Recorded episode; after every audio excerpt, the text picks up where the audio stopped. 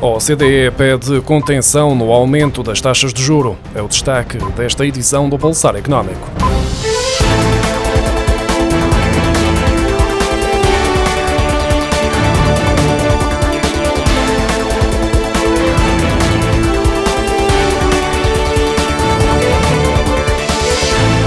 Neste segundo semestre de 2022, o Banco Central Europeu já aumentou as taxas de juro três vezes, depois de uma década com valores baixos, chegando mesmo a ter períodos com taxas de juro negativas.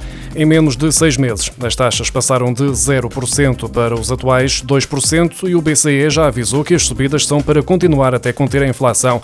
Entretanto, a Organização para a Cooperação e o Desenvolvimento Económico veio chamar a atenção esta terça-feira que um aumento das taxas de juro nesta dimensão pode comprometer a capacidade das famílias e das empresas para pagar as suas dívidas, conduzindo potencialmente a incumprimentos e falências, além da correção nos preços das casas. Entre os mais vulneráveis ao choque monetário estão as famílias de baixos rendimentos em países onde as famílias estão altamente endividadas e onde as hipotecas indexadas a taxas variáveis são amplamente utilizadas, como sucede em alguns países nórdicos e em Portugal, onde 93% dos contratos de crédito à habitação são de taxa variável saudável. A Organização para a Cooperação e o Desenvolvimento Económico reviu em alta as previsões para o crescimento do Produto Interno Bruto em Portugal em 2022, de 5,4% para 6,7%. No entanto, as projeções de crescimento para o próximo ano recuaram de 4% para 1%, de acordo com o Economic Outlook divulgado esta terça-feira. Segundo a OCDE, a retoma perdeu intensidade devido à invasão russa à Ucrânia, o que perturbou as cadeias de fornecimento e aumentou os custos de energia, fatores que, combinados com a subida das taxas de juro, pesam na atividade económica. Para a organização, a retoma em 2024 será muito ligeira, já que antecipa uma evolução de apenas 1,4% do PIB. Em 2021, 66,5% dos cidadãos europeus viram os seus rendimentos líquidos manter-se relativamente estáveis, sendo que apenas 17,5% tiveram um aumento de salário face a 2020. Já 16% registaram uma perda de rendimentos. Portugal está em linha com o restante espaço comunitário, com apenas 20% a registrar um aumento salarial em 2021, de acordo com os dados divulgados esta terça-feira pelo Eurostat. Em todos os Estados-membros, mais de metade da população manteve os os seus rendimentos no ano passado, sendo que as percentagens oscilam entre os 50,7% em Chipre e os 84% na Itália. Quanto a Portugal, está em linha com a média europeia, com 61,8% dos portugueses a manterem os seus rendimentos em 2021 face a 2020, enquanto 20,3% viram o rendimento líquido aumentar e 18% a registarem uma quebra de rendimentos.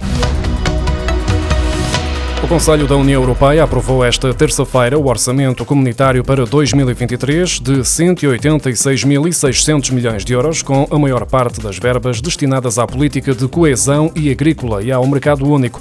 Ao todo, o orçamento da União Europeia para 2023 equivale a 1,14% do rendimento nacional bruto dos 27 Estados-membros. A crise energética está a levar as autarquias de todo o país a reduzir os períodos ativos e as áreas de iluminação de Natal. A opção por tecnologias de baixo consumo é outra medida para que a fatura energética desta quadra seja substancialmente inferior à dos anos anteriores. Muitas autarquias definiram que as iluminações vão estar ligadas no período de 8 de dezembro a 6 de janeiro, das 18 horas à meia-noite, sendo prolongado por mais uma hora nos dias 23, 24, 25, 30, 31 de dezembro e 1 de janeiro. A proposta de aplicação de uma taxa de solidariedade temporária ao setor da distribuição está a levantar dúvidas aos fiscalistas sobre a constitucionalidade. A medida pode acabar nos tribunais. A lei será aprovada no final do ano, mas a aplicação será sobre os lucros obtidos pelas empresas de distribuição em 2022.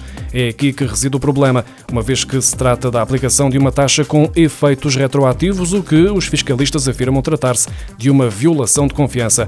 A grande abrangência da medida é outra das das preocupações, já que só ficam de fora as empresas que empreguem menos de 50 trabalhadores e que têm um volume de negócios ou balanço anual que não exceda os 10 milhões de euros. A taxa sobre a distribuição poderá juntar-se à taxa de segurança alimentar e à contribuição sobre o setor energético, que têm sido sucessivamente contestados em tribunal. Autoridade Tributária e Aduaneira propõe ao Governo que os trabalhadores independentes possam inscrever-se nas finanças como prestadores de serviços conexos com criptoativos, uma categoria que ainda não faz parte da tabela das atividades dos trabalhadores independentes para efeitos de IRS. Nesta categoria podem estar incluídos, por exemplo, os investidores em criptomoedas ou quem faz a descodificação de algoritmos numa plataforma digital que correspondem a criptoativos. Até agora, quem obtém rendimentos de criptoativos tem usado códigos de atividade empresarial relativos à gestão de fundos, de atividades de processamento de dados ou outras atividades auxiliares de serviços financeiros.